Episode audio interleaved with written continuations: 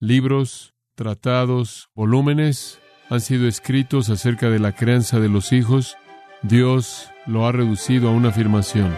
No provoquéis ir a vuestros hijos, sino creadlos en disciplina y amonestación del Señor.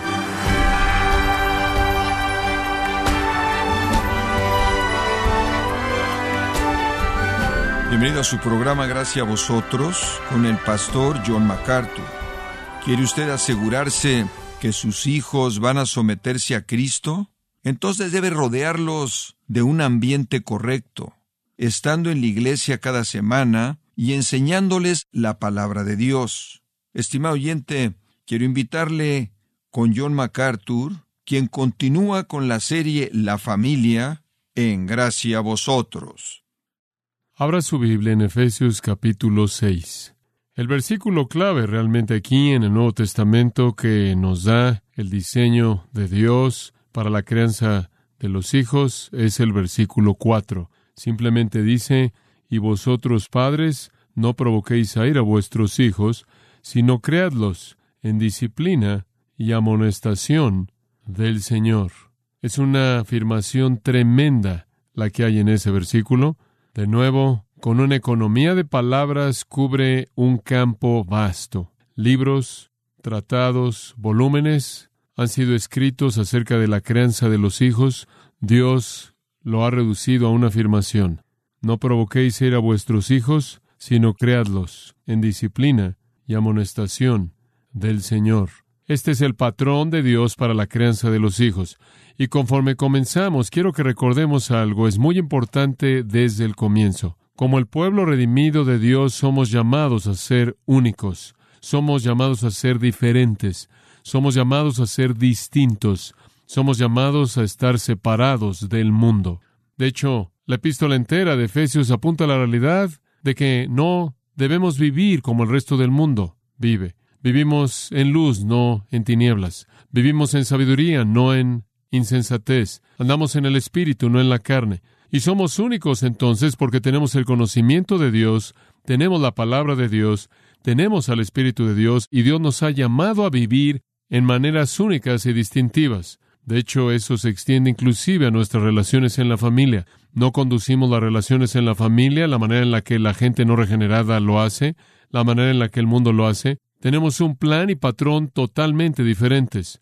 En Levítico capítulo 18, cuando Dios estableció el estándar de conducta para Israel, Él señaló esta realidad de ser únicos. Esto es lo que Él dijo. No haréis lo que es hecho en la tierra de Egipto, donde vivieron, ni harán lo que es hecho en la tierra de Canaán, a donde os llevo. No andaréis en sus estatutos. Guardaréis mis juicios y guardaréis mis estatutos y viviréis de acuerdo con ellos. En otras palabras, son diferentes. No hacen las cosas como el mundo lo hace. No hacen las cosas en la manera en la que el mundo las hace. No conducen sus vidas o sus relaciones como el mundo lo hace. Más adelante, en ese mismo capítulo 18 de Levítico, Dios añadió, No os contaminaréis a vosotros mismos con ninguna de estas cosas, porque por todas estas cosas las naciones que yo he hecho delante de vosotros se han contaminado. De esta manera deben guardar mis mandamientos y no practicaréis ninguna de las costumbres abominables que han sido practicadas antes de vosotros para no contaminaros con ellas. Yo soy Jehová vuestro Dios. Un llamado a ser diferentes, un llamado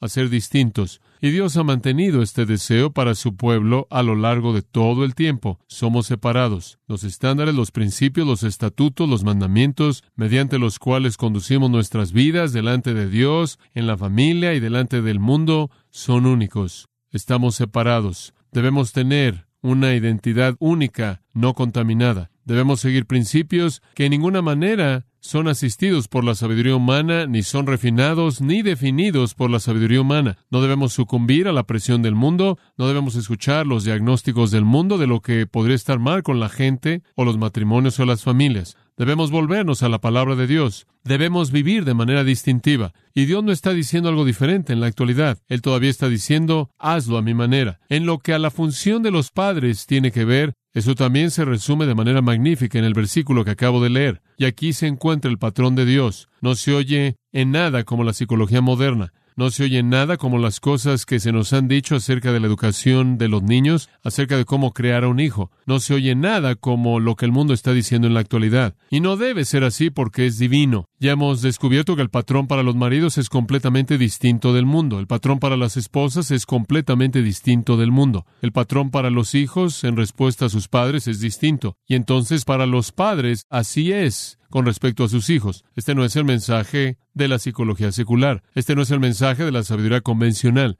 Este no es el mensaje de lo que es apropiado políticamente. Este es la palabra de Dios. Y el lugar en donde tenemos que comenzar es con el reconocimiento que todos los hijos vienen de Dios. Dios nos los da y después nos ha dado el manual para saber cómo crearlos. Génesis 4.1, y ella concibió, esto es Eva, y dio a luz a Caín, y ella dijo, he obtenido un nombre del Señor. Desde el principio, Eva supo quién era la fuente de sus hijos. Ella fue más allá de Adán hacia Dios. En Génesis 4:25, el mismo capítulo, más adelante, ella dio a luz un hijo y llamó su nombre Set, porque Dios, dijo ella, me ha designado otra simiente. Los hijos, dice el Antiguo Testamento, son herencia de Jehová, son regalos de Dios, son dados para ser para alabanza de su gloria y bendición para nosotros pero con cuánta frecuencia los hijos se convierten en un dolor de corazón y rompen el corazón porque el patrón de Dios para los padres no es seguido de manera apropiada. Conforme vemos el estándar divino, entonces estamos viendo nuestra responsabilidad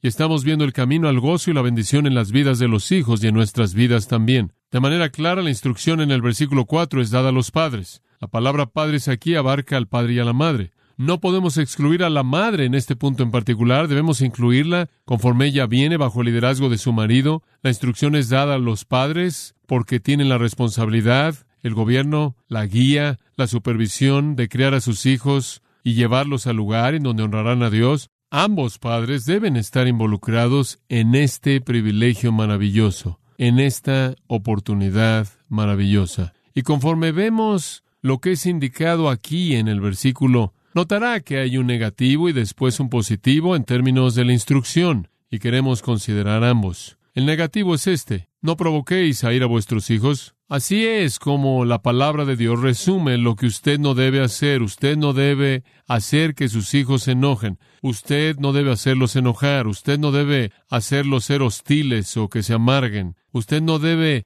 volverlos en contra de usted y todo lo que es preciado para usted. Colosenses añade, no sea que se desalienten. Usted no debe destruirlos. Provoquéis, notará usted, es usado únicamente aquí y en Romanos 10, 19, ese término, y significa irritar. Es una forma intensa de hacer enojar. No haga aquello que hace enojar a sus hijos. No haga aquello que los irrita, que los provoca, que los frustra, que los exaspera o los amarga. Y hombre, mucho de eso se hace en la actualidad. Hijos enojados, amargados, una hostilidad y enojo inimaginables. 10 a 15% de los niños han contemplado o han tratado de suicidarse. 10 al 15% de los niños han contemplado el suicidio o lo han intentado. Un cuarto de las admisiones a la unidad psiquiátrica de los hospitales de niños están relacionadas con el suicidio. Inclusive los niños tan jóvenes como 6 y 7 años de edad han tratado de quitarse sus vidas. Un artículo de los Angeles Times de unos años atrás dijo, el niño de once años de edad había cortado sus muñecas. Quiero irme al cielo. Él lloraba. No puedo tolerar estos dolores de estómago y el estar infeliz. Si tan solo pudiera morir, es difícil vivir. Vivir es horrible, solo quiero morir porque a nadie le importa si muero y entonces solo quiero morir. Y durante años los psicólogos y los expertos han cuestionado si los niños pequeños realmente podían sufrir depresión severa e intencionalmente buscar la muerte. Ahora saben que pueden, algunas veces tragando veneno, algunas veces corriendo en el tráfico intenso. Una niña de dos años de edad colgó a su muñeca por el cuello, drogó a su hermana pequeña, se cortó ambas piernas con tijeras, se cortó las muñecas y sufrió una sobredosis de drogas hipnóticas. Estaría mejor muerta, y explicó, entonces nadie tendría que ver mi rostro horrible de nuevo. Un niño de once años de edad trató de matar a su perro, intentó ahogar a su hermano bebé con una almohada, se clavó tachuelas y agujas en su estómago, y se le preguntó por qué. Él respondió, porque mamá no tiene amor en ella hacia mí. Un niño de seis años de edad, sintiéndose emocionalmente rechazado por su madre, dijo, Quiero morir porque nadie me quiere. Otro dijo, preferiría morir que ser golpeado, me quieren muerto. Un niño golpeado de diez años de edad, cuyo hermano de trece años de edad había cometido suicidio antes, dijo, Todo mundo mata y todo mundo muere. No hay manera de escapar. Un niño de once años de edad, preocupado con la muerte y la idea de unirse a su abuela muerta, amenazó con aventarse enfrente de un auto y lo hizo, se golpeó y quedó con el rostro desfigurado, no murió y finalmente saltó de la ventana de un edificio de dos pisos. El querer irse con alguien que pensaba que lo amaba. Una niña de cinco años de edad, obsesionada con los cuchillos, quemó a su hermana de tres años de edad, trató de ahogarla, con una agujeta, amenazó a su madre con un cuchillo, huyó de la casa y se metió corriendo en tráfico pesado. Un niño de seis años de edad que quería morir porque nadie me quiere, se cortó a sí mismo con el rastrillo de su padre y más tarde fue encontrado colgando de una ventana de un edificio de dos pisos.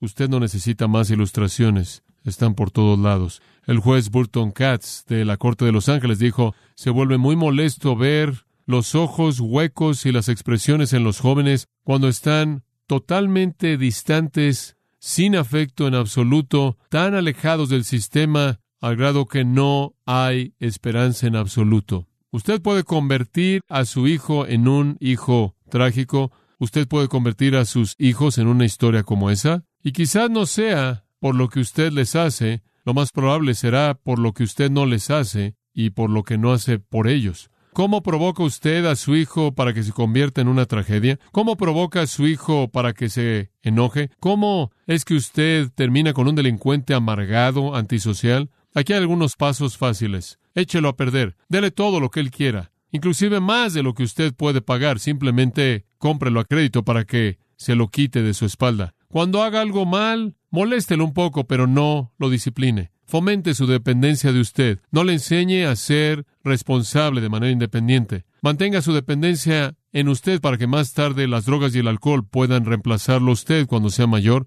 Protéjalo de todos esos maestros malos que quieren disciplinarlo de vez en cuando y amenace con demandarlos si no lo dejan en paz. Tome todas sus decisiones en lugar de él porque él podría cometer errores y aprender de ellos si usted no toma esas decisiones critique a su padre delante de él o a su madre para que su hijo o su hija pierda el respeto hacia sus padres. Cuando él se meta en problemas, sáquelo del problema. Además, si él enfrenta alguna consecuencia real, podría dañar la reputación de usted. Nunca permita que él sufra las consecuencias de su conducta. Siempre entre en acción y resuelva sus problemas por él para que él dependa de usted y corra usted cuando las cosas se pongan difíciles y nunca aprenda cómo resolver sus problemas. Si usted quiere convertir a su hijo en un delincuente, déjelo expresarse como él quiere hacerlo. No esté a cargo de su vida, deje que él esté a cargo de la suya. No lo moleste con tareas en la casa, haga todo por él para que él entonces pueda ser irresponsable toda su vida y después echarle la culpa a otros cuando las cosas no salen bien. Y asegúrese de ceder cuando él hace un berrinche. Crea sus mentiras porque es demasiado molesto tratar de hacer el esfuerzo para llegar a la verdad. Critique a otros de manera abierta, critique a otros de manera rutinaria para que él continúe dándose cuenta de que él es mejor que el resto de la gente. Dele mucho dinero y no lo haga hacer algo para ganárselo. Alábelo y felicítelo por lo bien que se ve, nunca por la virtud. Y así sigue. ¿Quiere usted a un hijo obsesivo? Sea crítico, dominante, legalista,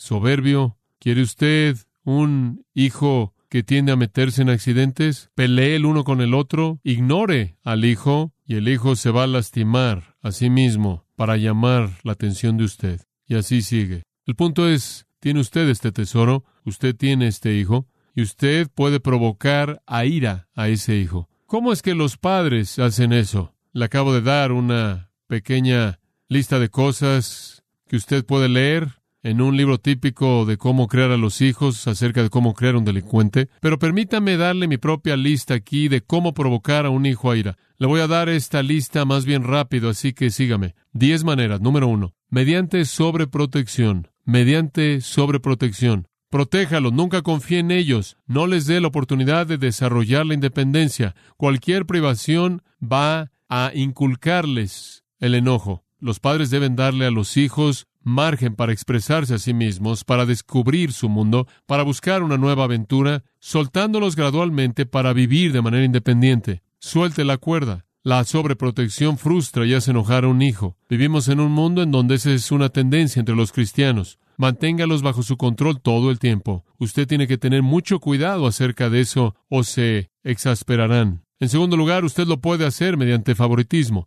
Isaac favoreció a Esaú sobre Jacob, Rebeca favoreció a Jacob sobre Esaú, y los resultados tristes son bien conocidos. No los compare el uno con el otro, cada uno es único. Ámelos de la misma manera, sin colocar a uno por encima del otro, sin valorar a uno por encima del otro, sin ser parcial. Si un hijo siente que usted ama a otro en esa familia más, esa es una experiencia muy, muy frustrante. En tercer lugar, usted puede hacer que un hijo se enoje al establecer metas no realistas. Algunos padres literalmente aplastan a sus hijos con presión, una presión por ser los mejores en la escuela, presión por ser los mejores en el deporte, en la música, en cualquier actividad que desempeñen. Y realmente tiene poco que ver con el hijo y todo que ver con la reputación que el padre busca. Esto se vuelve muy frustrante cuando el hijo no tiene un sentido de haber alcanzado una meta, no tiene un sentido de haber cumplido con una expectativa, lleva a estar enojado, y amargado. Y he tratado con hijos así, he tratado con hijos así que se han matado a sí mismos. Pienso en una niña en particular que se mató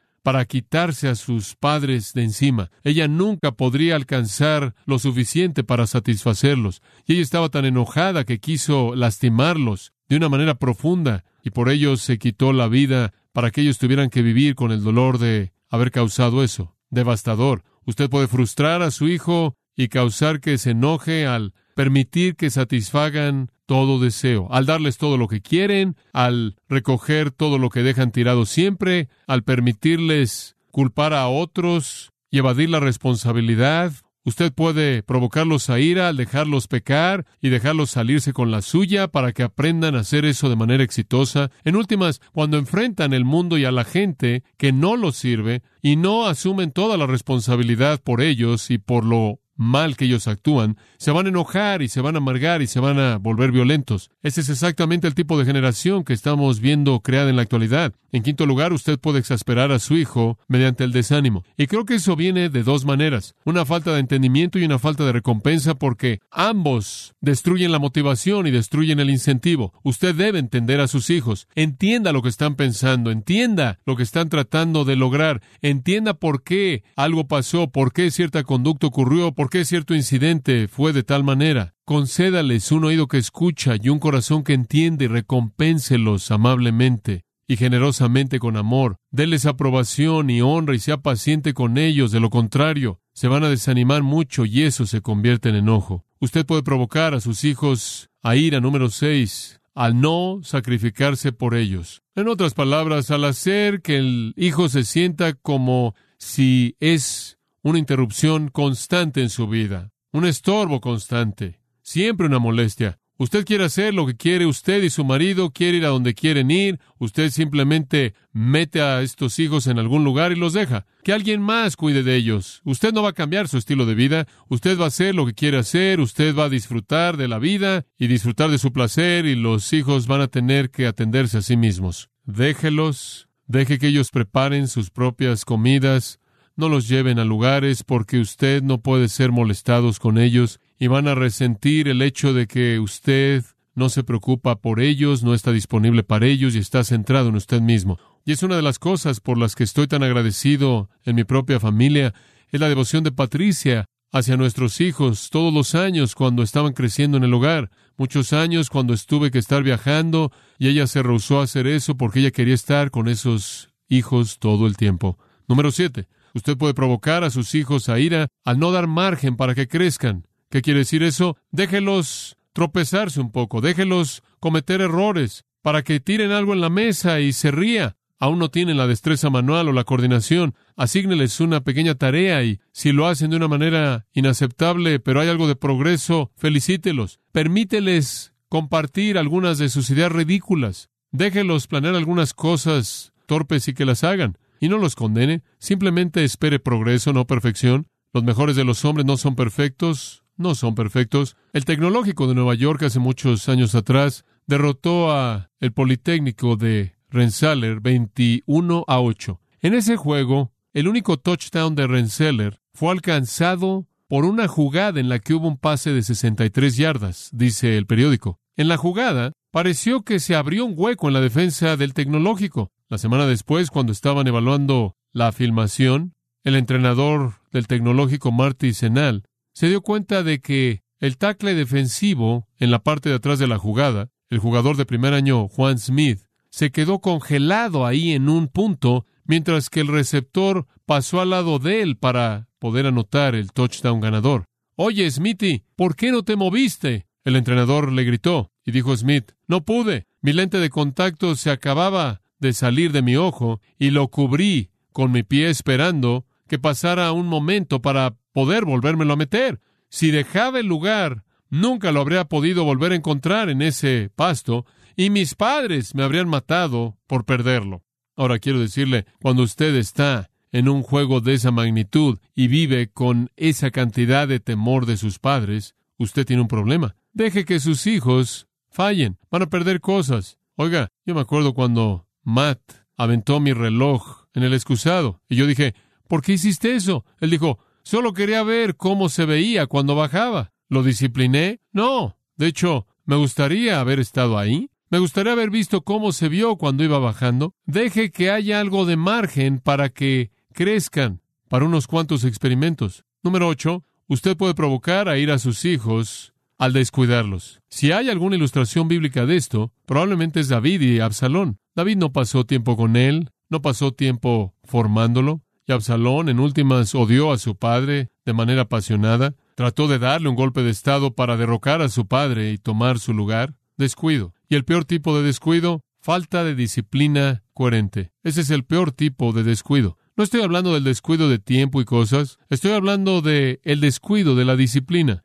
Enséñeles, disciplínelos. El uso coherente de la vara en amor. Número nueve, usted puede provocar a sus hijos a ira mediante palabras abusivas. Usted entiende que un niño pequeño tiene un vocabulario muy limitado y usted tiene uno muy amplio. El abuso verbal es algo terrible. Una multitud de palabras bien seleccionadas de su vocabulario adulto puede hacer trizas ese corazón pequeño. Y lo que es tan devastador como cualquier otra cosa son las palabras de enojo, palabras de sarcasmo o palabras que ridiculizan. Francamente, le decimos cosas a nuestros hijos que nunca le diríamos a nadie más. Y después, finalmente, mediante abuso físico. Un hijo enojado con frecuencia es un hijo golpeado, abusado, castigado de manera excesiva, normalmente por parte de un padre enojado, vengativo, a quien solo le preocupa que ha sido molestado, no que el hijo necesita corrección para su propio bien. Bueno,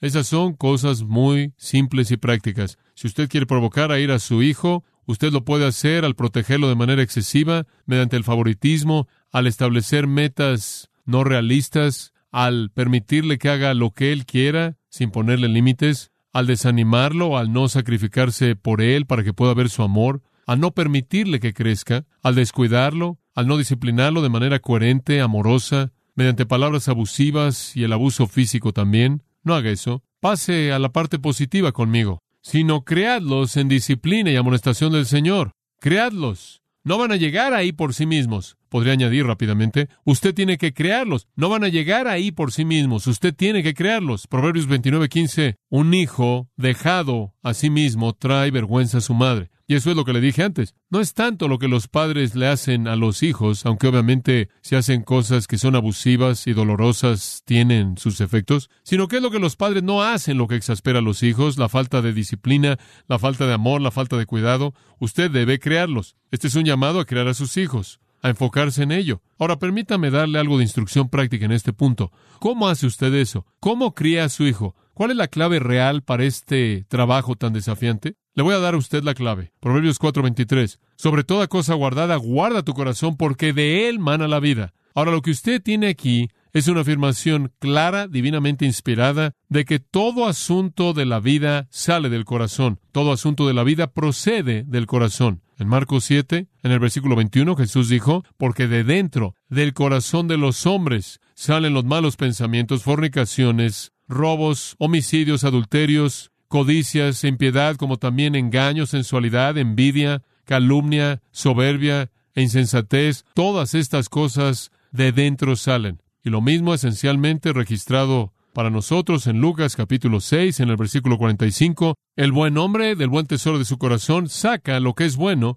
y el hombre malo del mal tesoro de su corazón saca lo que es malo, porque de la abundancia del corazón habla la boca. Ahora, lo que usted debe reconocer con su hijo es esto. Usted tiene un problema de corazón. Usted no está tratando con asuntos de conducta. Usted está tratando con el corazón. De hecho, permítame ir más allá de decir, la conducta no es el asunto crucial. Cambiar la conducta de su hijo no es el asunto crucial. De hecho, un cambio en la conducta sin un cambio en el corazón no es nada más que hipocresía. Es una farsa, porque el pecado y la rebelión todavía están ahí y únicamente son retrasados en su expresión. Toda la conducta, toda la conducta está ligada a alguna condición de corazón, a alguna actitud de corazón. Y padres, escuchen, su tarea como padres consiste en apuntar al corazón del hijo.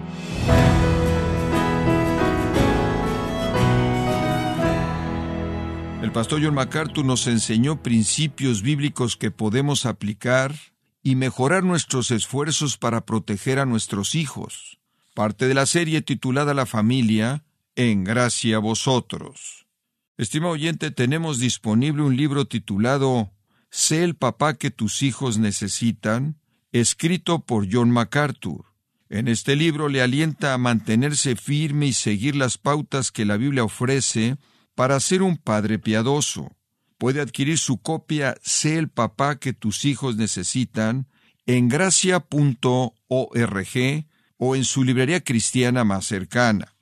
Y también le quiero recordar que puede descargar todos los sermones de esta serie La familia, así como todos aquellos que he escuchado en días, semanas o meses anteriores, en gracia.org. Si tiene alguna pregunta o desea conocer más de nuestro ministerio, como son todos los libros del pastor John MacArthur en español, o los sermones en CD, que también usted puede adquirir, Escríbanos y por favor mencione la estación de radio por medio de la cual usted nos escucha en gracia a vosotros. Es importante conocer no solo el país y ciudad de donde usted nos escucha, sino también la radio. Para quienes contactan nuestro ministerio por primera vez, pueden solicitar una copia del mensaje de promoción sin costo alguno, un mensaje por oyente únicamente. Si usted vive en los Estados Unidos o Puerto Rico, escríbanos a Gracia Vosotros, P.O. Box 4000, Panorama City, California 91412.